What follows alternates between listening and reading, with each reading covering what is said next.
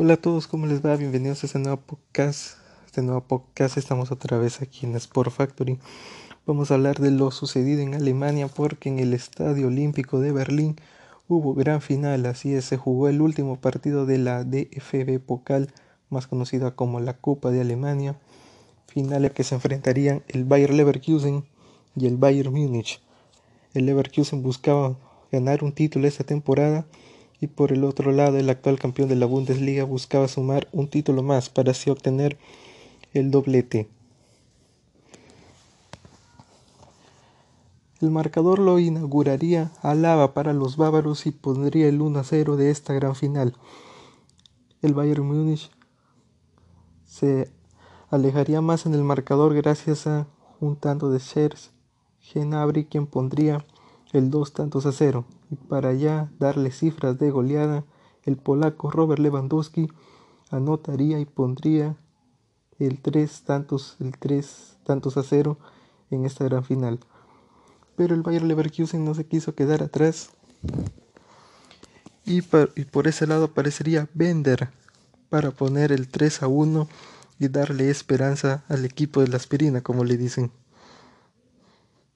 pero esas esperanzas se esfumarían gracias a que otra vez el polaco, el máximo goleador de la Bundesliga de esta temporada, Robert Lewandowski, el Leva pondría el 4 a 1 y el Bayern Múnich a partir de ese momento ya tenía una mano en la Copa de Alemania. Y ya para adornar el marcador aparecería Havers para poner todo 4 a 2. El marcador no se movería más. 4 para el Bayern Múnich, 2 para el Bayern Leverkusen. Los bávaros levantarían la Copa de Alemania por segundo año consecutivo y su hegemonía sigue intacta y cada vez se hace aún más gigante. Felicidades a todos los hinchas bávaros que han sido campeones de este torneo. Ya tienen Bundesliga, Copa de Alemania y ahora irán a por todas con la intención de levantar la UEFA Champions League 2019-2020. Recordemos que en octavos de final el Bayern Múnich en Londres golearía 3-0 al Chelsea, pero aún resta el partido de vuelta en Alemania, en el Allianz Arena. Ahora vayamos a Italia, hablemos de lo que pasó en la Serie A porque hubo derby, el derby de Turín en el cual participaron, como siempre, en ese derby Juventus y Torino. El Torino buscaba una victoria para alejarse de la zona baja de la tabla y la Juventus un triunfo para no despistarse en su objetivo de ganar por novena temporada consecutiva el torneo de primera división de Italia. El árbitro pitaría las acciones comenzarían. El primer gol del encuentro lo anotaría la joya argentina Paulo Dybala. Minutos después aparecería el colombiano Juan Guillermo Cuadrado para que la Juventus se pusiera 2-0 arriba. El Torino logró asustar por un momento gracias a que un jugador de ellos, Belotti, a través de la vía del penal pondría el 2 tantos a 1. Pero el partido se seguiría inclinando a favor de la Juventus porque aparecería Cristiano Ronaldo que a través de un tiro libre pondría el 3 tantos a 1. Y para liquidar el partido aparecería un gol en contras. Aparecería un gol en contra. Jigshi anotaría el, el cuarto tanto de la Juventus y el Torino solo pudo ver cómo la vecchia señora se llevaba el clásico y los tres puntos en disputa. Como dato adicional, Cristiano Ronaldo volvió a anotar de tiro libre, algo que no sucedía desde el año 2018 en el Mundial de Rusia, para ser exactos, en aquel encuentro, aquel encuentro donde marcó su último gol de tiro libre, fue frente a España con la vistiendo la camiseta de la selección de Portugal. Recordemos que en ese encuentro Portugal perdía 3 a 2 ante, ante la Roja, ante España, y sobre el final del partido Cristiano Ronaldo marcó el empate a través de un maravilloso tiro libre. Desde entonces Cristiano Ronaldo no, volvió a marcar a través de ese tipo de pelota parada, pero en este derby, en el derby de Turín, volvió a demostrar precisión y calidad al momento de ejecutar un tiro libre. La Juventus ganó y se mantiene en la cima.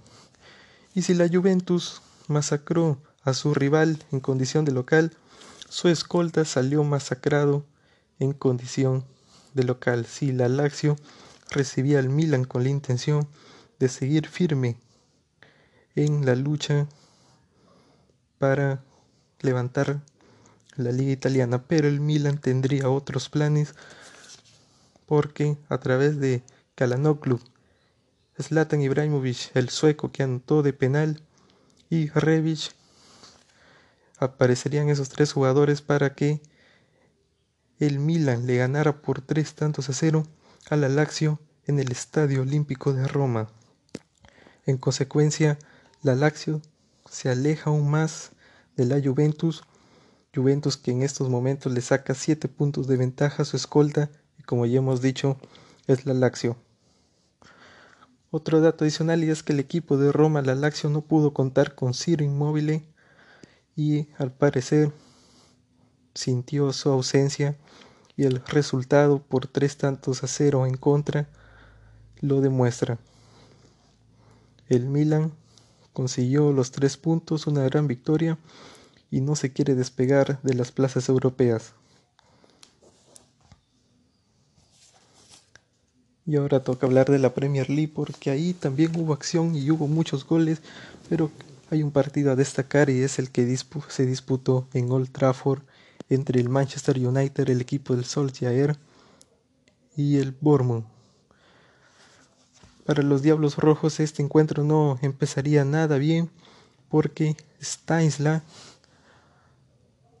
anotaría el 1-0 a favor del Bournemouth.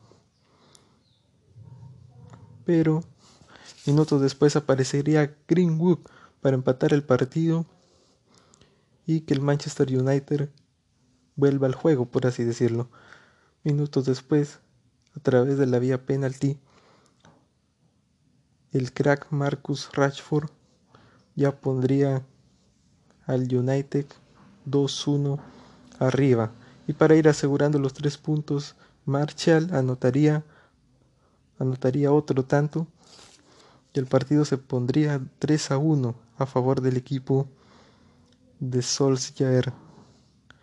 El Bournemouth no se resignaba y a través de King, que a través de desde el punto del penal marcaría el 3 a 2 y el Bournemouth se quedaba un gol se quedaba un gol de rescatar un punto de rescatar un punto en su visita al Trafford y a dos goles de ganar el encuentro.